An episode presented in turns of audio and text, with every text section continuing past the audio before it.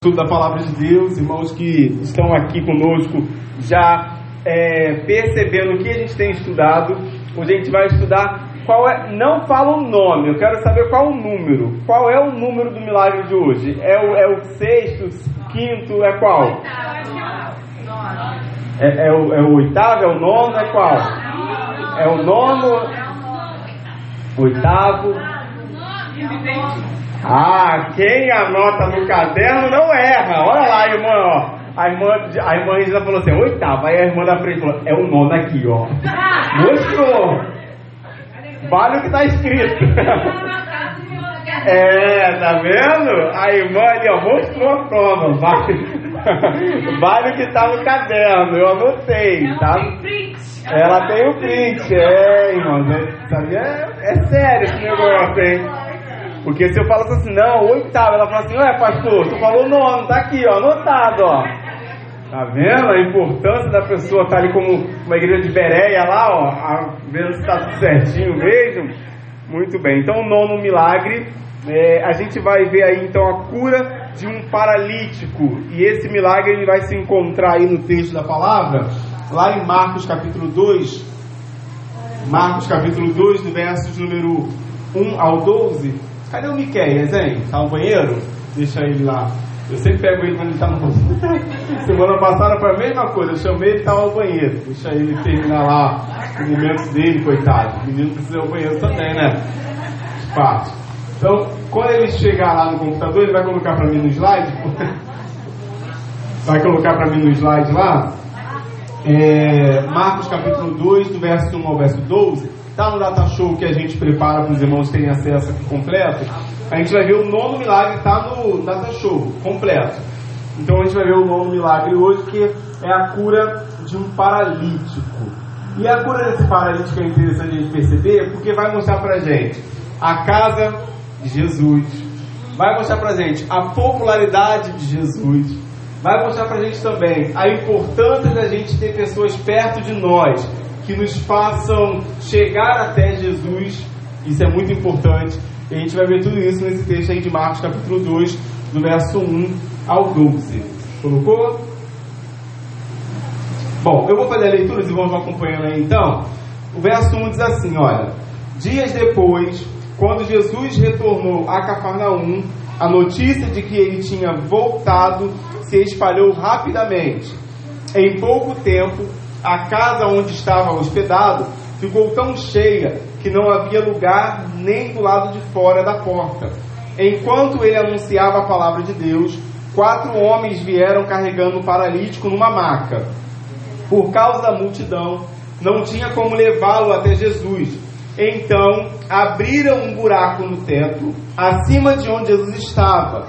Em seguida, baixaram um homem na maca, bem na frente dele. Ao ver a fé que eles tinham, Jesus disse ao paralítico: Filho, seus pecados estão perdoados. Alguns dos mestres da lei que estavam ali sentados pensaram: O que ele está dizendo? Isso é blasfêmia. Somente Deus pode perdoar pecados. Jesus logo percebeu o que eles estavam pensando e perguntou: por que vocês questionam essas coisas em seu coração? O que é mais fácil dizer ao paralítico: seus pecados estão perdoados? Ou levanta-se, pegue a sua maca e ande? Mas eu lhes mostrarei que o filho do homem tem autoridade na terra para perdoar pecados. Então disse ao paralítico: Levanta-se, pegue a sua maca e vá para casa. O homem se levantou de um salto, pegou a sua maca e saiu andando diante de todos. A multidão ficou admirada e louvava a Deus, exclamando: Nunca vimos nada igual. Mais uma vez, Jesus deixa o povo de boca aberta, o povo de boca caída aí com a ação dele, com a forma como ele age. Agora perceba algo bem interessante, que nesse texto já fala pra gente. É, o fato de Jesus estar sabendo aquilo que está dentro do coração. Irmãos, a gente precisa, a gente está muito certo disso. É perigoso? É perigoso? É, a gente está muito certo. Porque às vezes a gente está aqui e fala assim, ah, ninguém sabe o que eu estou pensando mesmo. Está pensando um montão de asneira. Um montão de babobrinha na cabeça, aí entrando pro coração. Só que esse texto é claro dizer pra gente que o poder de Jesus, além de perdoar pecado, sarar o doente, é também saber o que está no nosso coração e no coração daquela multidão. Então, existe um milagre também, que é o milagre de sondar os corações. E só Deus faz isso. Lembra que a gente falou que milagre é uma coisa que só Deus faz? Eu não sou do seu coração. Não tenho a mínima ideia do que você está pensando aí no seu, na, sua, na sua mente, no seu coração. Mas Jesus, ele atua também como um milagre no sondar o nosso coração e saber aquilo que a gente está pensando. Então, se você está pensando na abobrinha, cuidado. Traz a sua mente e seu coração de volta para o altar do Senhor. Esquece qualquer pensamento contrário, porque Deus está sabendo. Isso, é muito sério, né? Porque às vezes a gente está despercebido assim. Aí, imagine eles naquele episódio, tudo despercebido, pensando lá. Aí do nada Jesus fala assim: vocês estão pensando. É, aí ele fala o que eles estão pensando. Eles devem falar assim: alguém cochichou. Alguém falou para ele. Lembra, lembra quando a gente está pregando a palavra aí Deus fala tudo que você está vivendo, aí você fala assim, quem falou da minha vida para o pastor? Quem nunca viveu isso? Né? A gente está aí sentado e Deus está falando por meio de alguém aqui, você fala, alguém fofocou. Alguém foi lá e ó, contou tudinho. Só que Deus sonda o nosso coração e sabe exatamente aquilo que a gente precisa ouvir. E esse texto fica claro para a gente essa verdade. Bom, mas entrando propriamente no texto, a gente vai entrar agora na casa de Jesus. Olha para a gente aí essa casa aí que Jesus está. Olha, Jesus, depois de alguns dias fora, volta para Cafarnaum, para a sua casa. Chega uma multidão para ouvir o seu ensino, tantas pessoas que a casa fica lotada.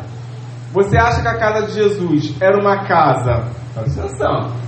No quiz agora aqui para você, ó. Você acha que a casa de Jesus era uma casa muito cheia, é, porque ela era pequena, ou ela estava muito cheia e ela era muito grande, uma grande multidão entra na casa grande de Jesus. O que, que você acha? A casa é grande e é muita gente, ou a casa é pequena e a quantidade é grande para a casa pequena?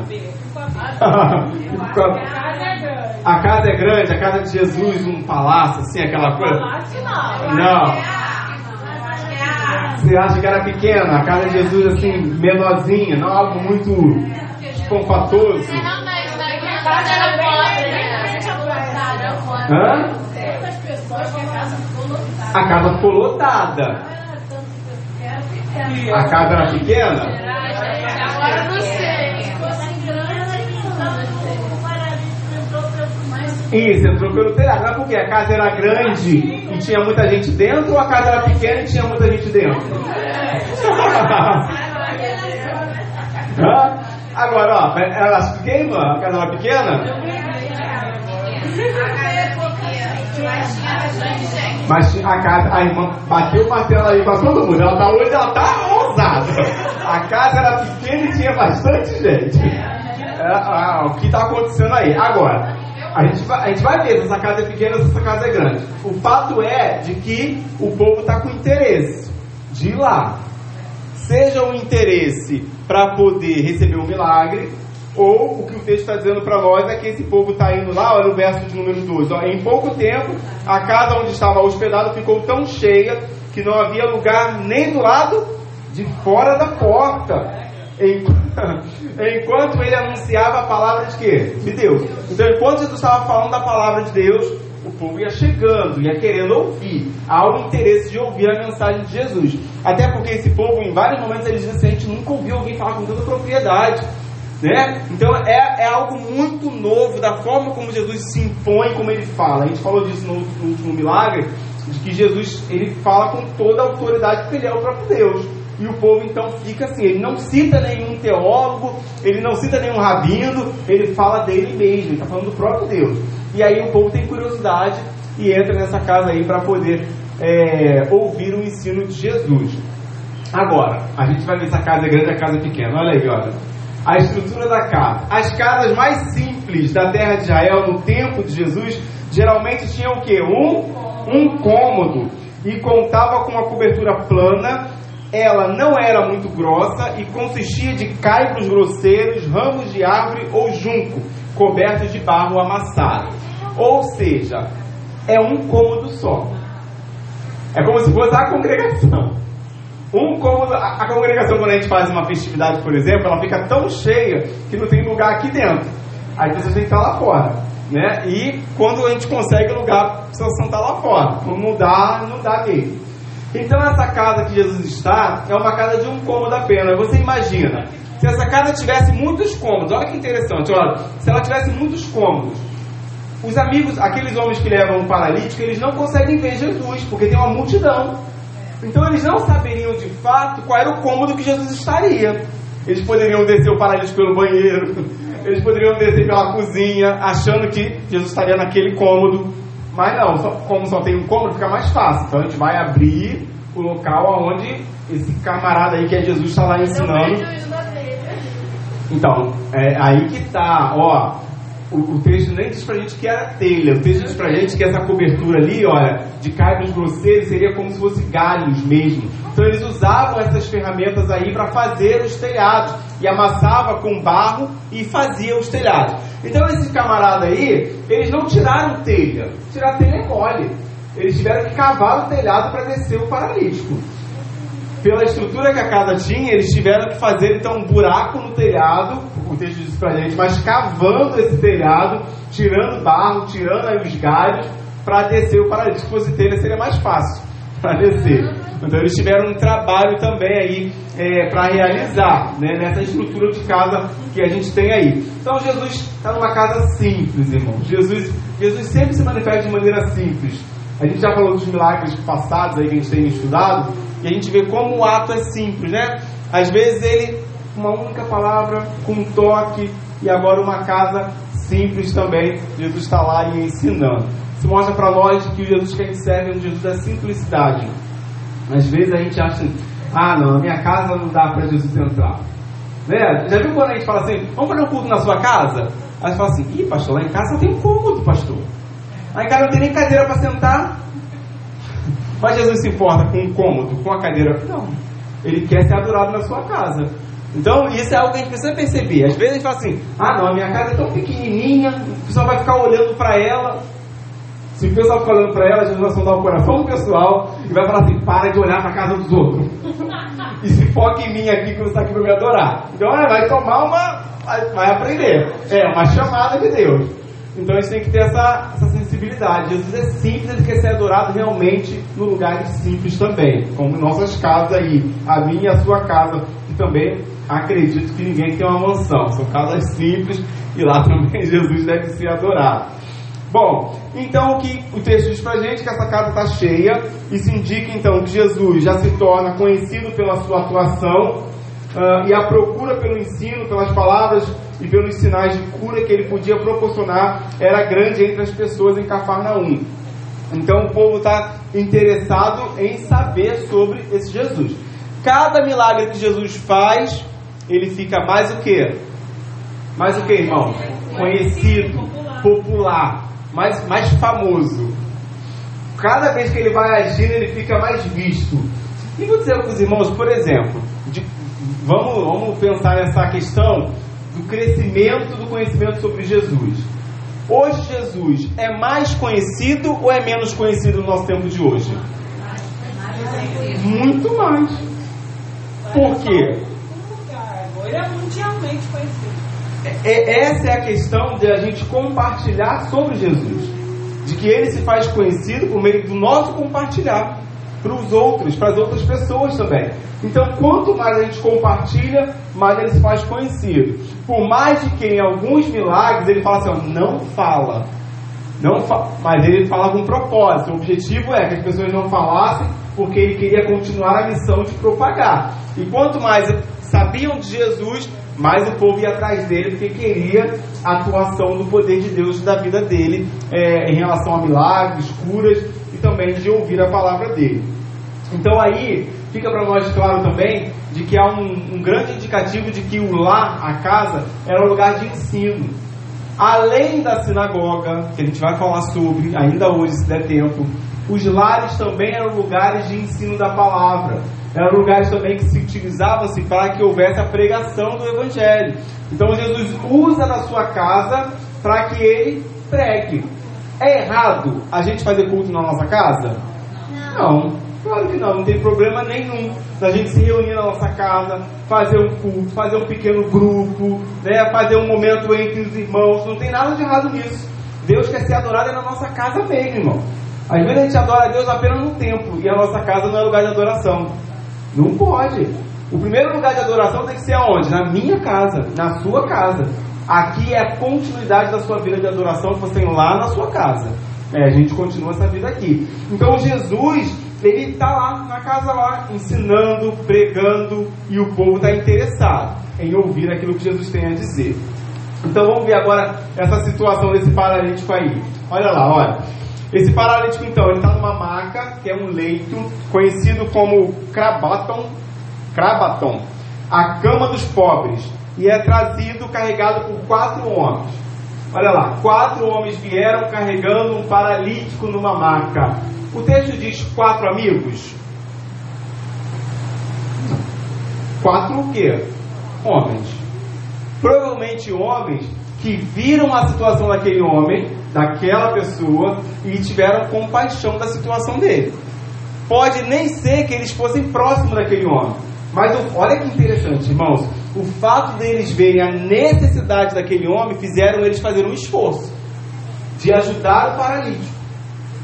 Isso é legal. Um deles, Hã? pelo menos um deles tinha certeza da cura através de Jesus. Sim, pelo menos um desses que leva tinha essa certeza. Agora, o que, que é legal da gente olhar nessa atitude desses homens? Talvez não fossem homens próximos, mas eram homens que sabiam da necessidade do paralítico. Já viu aquela, aquela situação que a gente só faz por quem a gente conhece? Né? A gente só abençoa quem é nosso amigo, a gente só, né, só ajuda quem a gente. Mas não é isso que tem que acontecer. A gente tem que ajudar quem tem necessidade. Pode ser meu amigo, meu inimigo, meu vizinho, meu parente. Pode falar mal de mim, não, não interessa. Nós temos o dever de ajudar, seja lá quem for, independente do nosso, se faz parte do nosso ciclo de amizade ou não. Então esses homens ali, eles olham para a necessidade daquele paralítico e não se ele era próximo, se ele era amigo, se ele era vizinho, era necessidade. E talvez seja isso que vai chamar a atenção de Jesus quando Jesus fala da fé desses homens. Porque Jesus olha e fala assim: eles têm muita fé. Porque eles trouxeram ele, subiram o telhado, cavaram o telhado. Talvez não conheciam o paralítico. E não me conheciam também, ouviram falar de mim. E trazem esse paralítico com todo esse esforço para que ele fosse curado. Então, tem muita fé aí nesse negócio.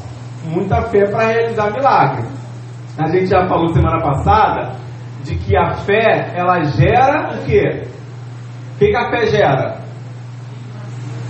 A fé gera o quê? O mi milagre. Olha os alunos aí de plantão.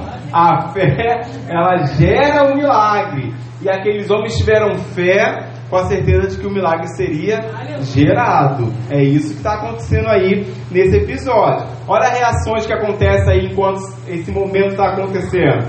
Alguns dos presentes, quem são? Os escribas, estão inconformados com o que viram e elaboraram um protesto silencioso.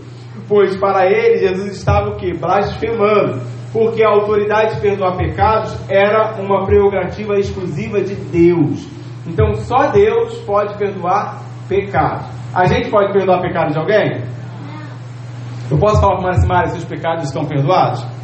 Não, não posso orar com o Mário para que Deus nos ajude a vencer a situação que ele está passando. A gente vai, mas quem vai dar o perdão é quem? É Deus.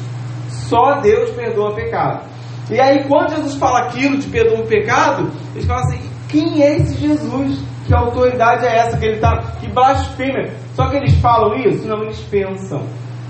E aí eles estão pensando de algo que Jesus está sondando o coração deles. Jesus está sabendo exatamente aquilo que eles estão ali começando a criar aí um protesto, a argumentar. Quando a gente está é, aqui, aí de repente Deus está falando algo a gente fala assim: vamos fazer um montinho. Aí os irmãos falam assim: vamos fazer um montinho para tirar o pastor Pedro. Ele está começando a falar asneira. Aí Deus vai falar assim: cuidado com a língua, irmão. cuidado com os vários pensamentos. Aí você fala: o que, que é isso? é. Não é isso, eles estão fazendo um montinho lá contra Jesus. Aí Jesus vai lá e ó, som do pensamento deles, fala assim: peraí, que eu vou dar uma palavra que eles vão ficar ligados rapidinho de quem eu sou. E aí Jesus, aí o verso 6 ele fala para nós: alguns dos mestres da lei que estavam ali sentados pensaram, ó, pensaram, viu, Exla? Eles falaram, eles só pensaram o que ele está dizendo. Isto é blasfêmia, somente Deus pode perdoar pecados. Que interessante, né, irmão? Porque o evangelista aqui, quando ele escreve isso, se Jesus não tivesse revelado o pensamento deles, a gente não saberia dos pensamentos desses homens. Nem a gente ia saber o que eles pensaram. Só que Jesus revela o pensamento deles. Por isso que a gente sabe o que eles estão pensando. Porque senão a gente não ia saber também, a gente ia passar despercebido. Assim como muitos pensamentos aqui estão tá passando, a gente não está sabendo. Mas Jesus vai sabendo de cada pensamento. Vai percebendo aí, os irmãos pensando aí, vai pastor, acelera o processo ir embora mais cedo. É, vai, olha aí, olha aqui, ó, tô esfregando aqui. Vai sondando nosso coração e sabendo o que está acontecendo aí. Cada coração, cada. Eu não sei o que, Deus está sondando e falando aí com vocês, não, mas que Ele está sondando, Ele está mesmo.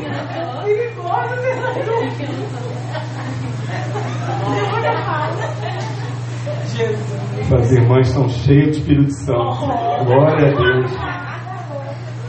Bom, ainda sobre as reações, a reação que eles tiveram foi aquela, e a de Jesus, Jesus se dá na, a reação de Jesus se dá na forma de pergunta: se é mais fácil curar ou perdoar pecados? Jesus perguntasse para você agora, irmãos, é mais fácil curar ou perdoar pecados? Olha lá, vamos ver o texto, ó. Jesus logo, Jesus logo percebeu o que eles estavam pensando e perguntou: Por que vocês questionam essas coisas em seus corações, em seu coração? O que é mais fácil dizer ao paralítico? Seus pecados estão perdoados? Ou levante-se, pegue a sua maca e ande? O que é mais fácil dizer? Porque aos olhos humanos, você dizer se os pecados estão perdoados, você não vai saber se está ou não. Agora levanta e anda. E eles estão vendo que ele está é, é algo concreto, aconteceu ali. E os irmãos, o que, que acham? É mais fácil perdoar pecado? Não. Ué, é a pergunta de Jesus é, no contexto de hoje é essa. Não, ele fala assim, é mais fácil dizer ao paralítico, seus pecados estão perdoados, Ó, Né? Eu não sou é mais fácil perdoar, é mais fácil dizer. O pecado a cura chega. Entendeu? Eles querem os pecadores que toda a mazela. Pastor, ele faz um mistério. Só que pode poder ser Deus. Agora, as duas indagações são super difíceis. Porque o perdão do pecado só era possível se fosse o próprio Deus perdoando. Então, para eles, para eles, a realidade seria o quê? Só Deus pode fazer isso. Você, como homem, Jesus, não pode fazer isso, não. Você não tem poder para isso. E como homem também, Jesus não teria o poder, como homem, nenhum, de mandar um paralítico levantar e sair andando. Então, as duas questões são questões que só Deus pode resolver. Os irmãos que responderam aí as duas, só Deus, é verdade. Só o Senhor perdoa o pecado e só o Senhor cura o paralítico. A gente não tem a capacidade nem de perdoar pecado e não temos a capacidade nem de mandar um paralítico levantar e sair andando em nosso nome. Não temos essa capacidade. Então, é só Deus. Por isso que o texto diz para a gente então aí que é uma revelação de que Jesus ele é quem? Deus.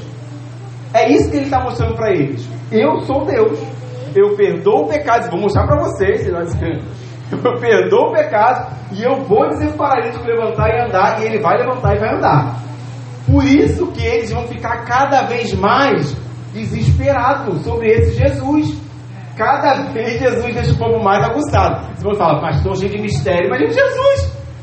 Imagine o povo, irmão, vendo Jesus perdoar o pecado e mandar um paralítico levantar e andar. Tu ia querer ficar correndo atrás dele por cada canto que ele fosse. E Jesus está lá na casa do Miguel, do Miguel, eu vou lá, correndo, irmão, tua casa ficar, ó, cheia, rapidinho. O povo ia lá correndo na casa do Miguel porque Jesus está lá. E só ele perdoa pecado, só ele levanta paralítico. Só ele faz isso. Então a gente precisa perceber aí uma, uma abrir um, uma aspa, um parênteses gigante aqui. Você tem Jesus? Amém ou não amém? Amém. Ele perdoa os nossos pecados e ele cura as nossas enfermidades. Quem tem Jesus tem tudo. Tem todas as coisas, tem tudo que a gente precisa. Perdão dos pecados e a cura da enfermidade. Ele faz isso. Bom, ainda sobre a reação aí, Jesus então dirige as palavras de cura ao paralítico e aí ele vai dizer, ou melhor, levanta-te e anda, são palavras de demonstração de poder. Olha lá o verso 10 e 11. Mas eu lhes mostrarei que o Filho do Homem tem autoridade na terra para perdoar pecados. Então disse ao paralítico: Levanta-se, pega a sua marca e vá para casa. O paralítico está na casa e ele vai voltar para casa. Que interessante, né? O milagre ele se, se concretiza dentro da casa de Jesus e ele manda o paralítico que volta para a sua casa. Como a casa da gente tem uma importância tão grande, irmão. Nosso lar é lugar de milagre e também é lugar de testemunho do milagre que Deus fez na nossa vida. Não é? A gente tem que chegar na nossa casa e falar assim: eu sou um milagre. Se eu sou, você também pode ser um milagre. O seu marido, para a sua esposa, vai ser um milagre. Jesus pode fazer você ser um milagre também, ser curado, transformado. E Jesus então cura ele e manda ele de volta para casa. Aonde é que esse milagre aconteceu? Aonde é que aconteceu a ação do milagre aí, da cura? Jesus. Em qual, em qual momento a cura acontece? O que os irmãos acham? Dentro da casa de Jesus. Não, em qual momento? A gente está vendo. Vamos abrir a visão, vamos fazer exegese, né? Além daquilo que a gente está lendo. Na casa de Jesus. Mas aonde é que Jesus faz o toque do milagre acontecer? Ele vê a dos homens. Ah, Na hora que ele observa que os homens conseguiram descer aqui pela- pelo telhado, ele decreta a cura. naquele momento Jesus já vai liberar a cura. Na fé. Quando ele vê a fé daquele. Por isso que a Bíblia fala pra gente, irmãos, aí que tiver fé, do tamanho de um grão de mostarda. A gente pode dizer para um monte, para o outro lado, e o monte vai. E assim sucessivamente. É fé. Só que às vezes a gente está tão sem fé que a gente não agrada a Deus. Não é? A Bíblia fala, sem fé é impossível agradar. E esses homens agradaram Jesus. Por isso que o milagre aconteceu. Ah, pastor, está dizendo que o milagre não acontece na minha vida por causa que eu não tenho fé? Você que tem que dizer.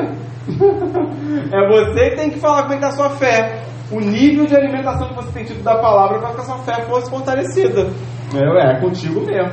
A, a gente canta aquela música, né? Cada vez que a minha fé é provada. Tu me dás a chance de crescer. Olha aí, é para crescer, ó.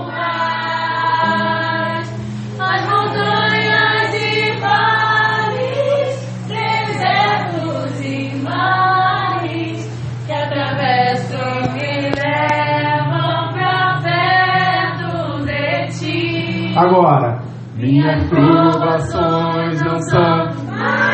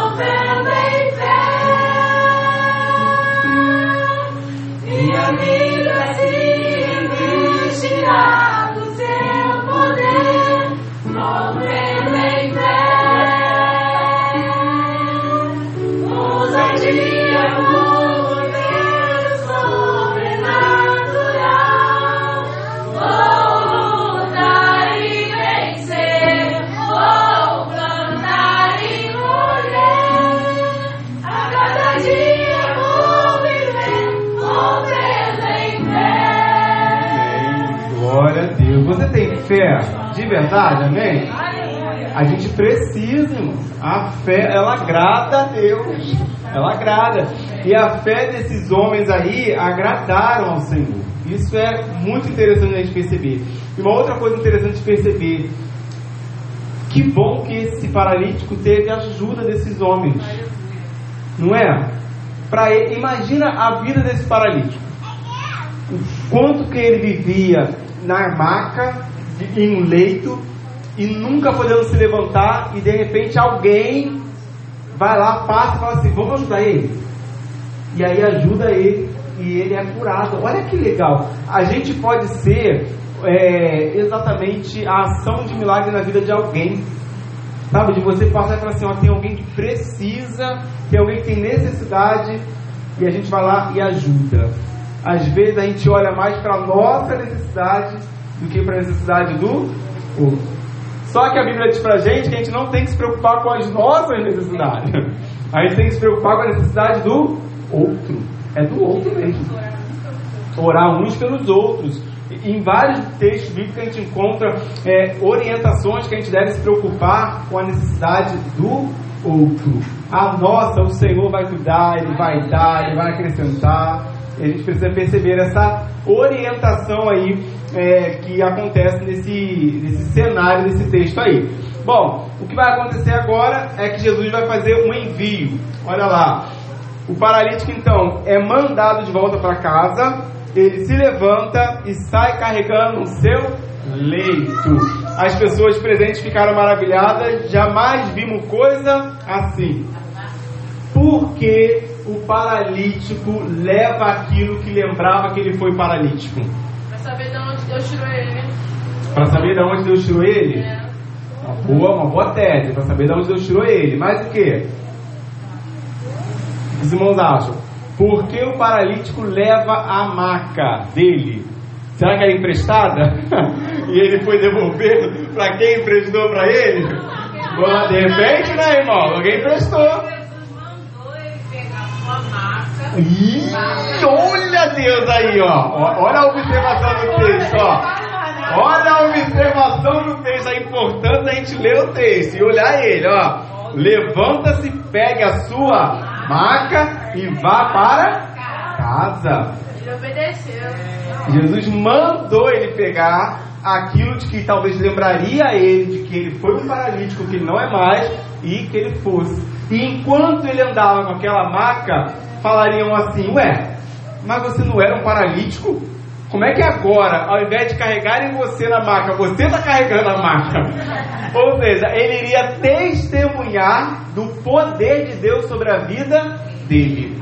Então, o fato dele levar a maca, ele ia testemunhar da ação de Deus na vida dele. Ele ia mostrar para as pessoas assim: hoje a maca não mais me leva, mas eu levo a. Aleluia. Porque Deus atuou na minha vida. Isso é maravilhoso. Jesus envia ele com essa missão dele mostrar a obra que Deus havia feito na vida dele. E ele não precisava falar, irmãos, bastava ele andar com a maca dele. Se você conhece um paralítico e você vê o paralítico carregando as cadeiras na roda na cabeça, você vai ficar assim: o que, que aconteceu com esse paralítico? Agora ele carrega a cadeira na roda. Ah, não mais a cadeira leva ele, ele leva a cadeira. Um milagre. Poder de Deus acontecendo. E aí o verso 11 então, ele encerra dizendo para nós ali: olha, levanta-se, pegue a sua maca e vá para casa. O homem se levantou de um salto, pegou a sua maca e saiu andando diante de todos. A multidão ficou o quê? Admirada e louvava quem? Exclamando: Nunca vimos nada igual. Então Jesus provou para aqueles homens lá de que ele era Deus. Mostrou para eles que ele tem poder para perdoar pecado e ele tem poder para fazer o paralítico levantar e andar. Louvado seja o nome do Senhor, porque a gente percebe a ação poderosa de Deus aí nesse nono milagre que a gente está estudando nessa noite. Irmãos, é maravilhoso a gente saber disso.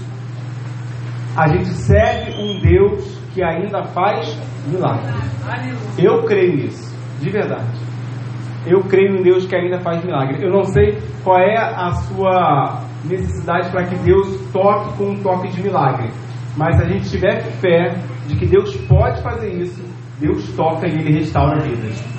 Só que às vezes a restauração que tem que acontecer é exatamente a ausência da nossa fé.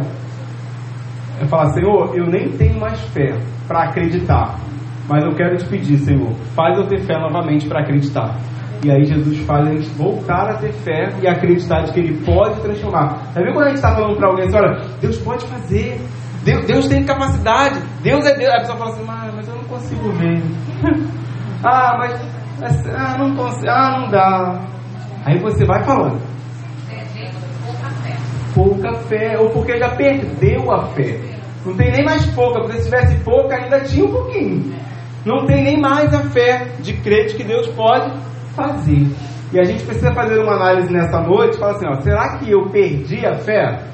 Porque Deus quer encontrar em nós pessoas que têm fé, para que nós possamos agradá-lo e vermos o milagre sendo gerado para a glória de Deus. Amém? Ó, semana que vem, a gente não vai, a gente vai ficar só nesse milagre. Semana que vem a gente vai falar sobre o homem da mão ressequida. Coloca lá para mim lá, por favor. Olha aí, ó. Marcos capítulo 3, do verso 1 ao verso 5. A gente vai ler o décimo, vamos estudar o décimo milagre, o homem da mão ressequida, e perceber aí, mais uma vez, Jesus toca naquilo que ninguém queria tocar. Por isso que ele tocou na gente. porque ninguém queria tocar na gente. Jesus foi lá e tocou. Louvado seja Deus, porque Ele toca ainda hoje em pessoas que ninguém quer tocar. E nós fomos tocados por Jesus.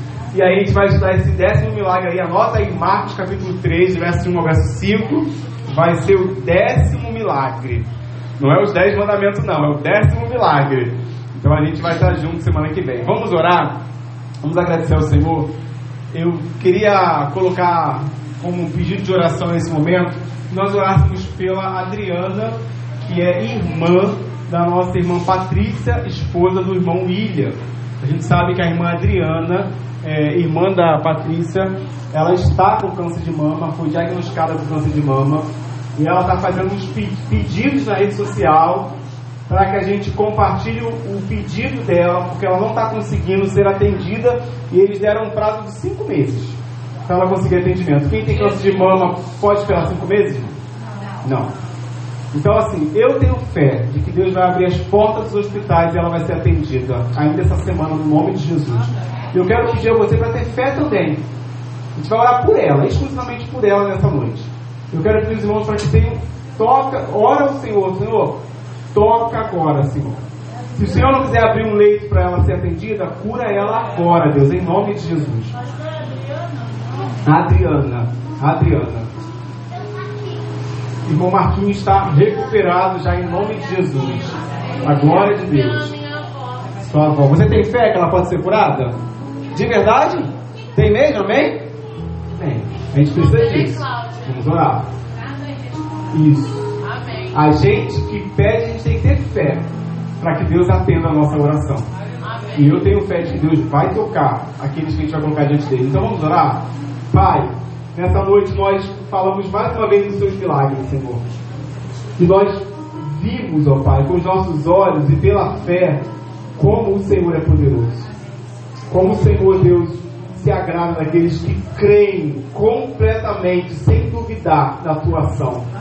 Pai, nós cremos na sua ação com toda a certeza do nosso coração de que não existe ninguém com poder para perdoar pecados e para transformar a saúde de quem está enfermo. Só o Senhor pode fazer isso.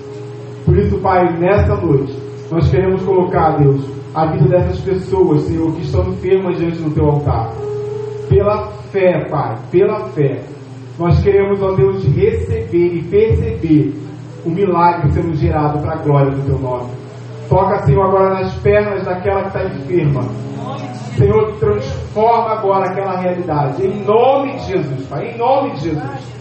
Tira do leito, Pai, a da tua serva agora em nome de Jesus. Fala com ela lá naquele hospital. Agora, Pai, no nome de Jesus, fala com ela de que o Senhor quer ser Senhor da vida dela.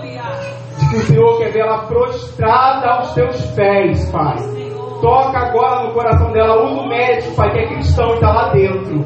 Para falar da tua palavra. Para que todos os falsos deuses caiam por terra agora, no nome de Jesus. e que ela te reconheça como Senhor da sua vida. Que toda obra contrária caia por terra no nome de Jesus, que o Senhor seja Senhor da vida da moda Eixla. Aí Deus faz a obra completa. Salva ela e depois sara ela, Deus, em nome de Jesus. Porque eu creio que o Senhor quer sarar aquele que está perdido no pecado. Toma ela diante do teu altar, Deus, e cura ela dessa enfermidade, pela fé, Pai. Pai, toma a vida da Adriana diante do teu altar. Senhor, nessa noite, talvez a Adriana está desesperada. Nós te pedimos, Deus, traga paz no coração dela. Tira, Senhor, o pensamento de que outros deuses vão ajudar ela, mas que o Senhor também seja Senhor da vida dela. Que ela te reconheça como Senhor e Salvador da sua vida. E que o Senhor toque, Senhor. Toca agora, Senhor. Toca agora aonde foi diagnosticado esse câncer. Toca, Senhor, e cura ela em nome de Jesus. Nós cremos de que o Senhor ainda cura.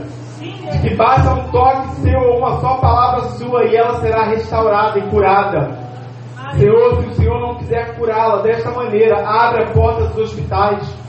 Abre o caminho, Senhor, para que ela seja atendida.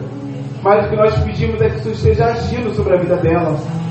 Senhor, toma as outras mulheres que estão passando pela mesma enfermidade, Senhor, esperando cinco meses para ser atendida, Senhor.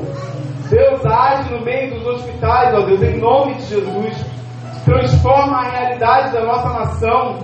Senhor, tanta desigualdade, Senhor. Os ricos, Senhor, tendo tanto e os pobres não tendo nada. Deus age com justiça sobre essa sociedade em nome de Jesus. Que o milagre, Deus, da justiça aconteça nessa nação. E que nós possamos ter uma nação servindo ao Senhor, Deus, desde o presidente aos menores, ó Deus. Que todos nós possamos reconhecer de que só o Senhor é Deus e devemos andar prostrados em Sua presença. Age, Pai, nessa noite, pela fé, restaura vidas, transforma situações, aviva corações e traz uma fé genuína em nossos corações para que nós possamos agradar ao Senhor com a nossa vida. Obrigado por essa noite, por esse tempo, por esse momento. Eu te agradeço pela vida dessa igreja, do teu povo que está aqui reunido e o povo que está espalhado, Senhor. Continue abençoando o teu povo. Nós oramos agradecidos em nome de Jesus. Amém? Amém. Louvado seja o nome do Senhor. Vamos ter um pós-lúdico ministério de adorar? Queria chamar o ministério aqui para nós cantarmos uma música. A gente tem poucos minutos que nos resta para nós cantarmos uma música. Quero convidar vocês a se colocar em pé para nós encerrarmos dessa maneira, cantando ao Senhor, exaltando a Ele, porque só o Senhor é digno de ser adorado.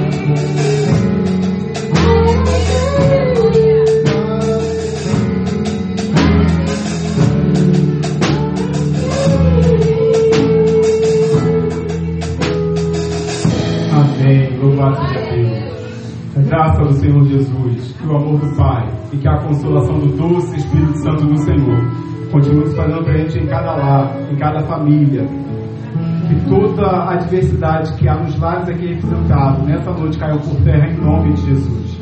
E que o Senhor nos leve em paz. Em nome de Jesus. Amém. Amém. Vai se sentar? Quero lembrar os irmãos, ó. Amanhã tem do coral.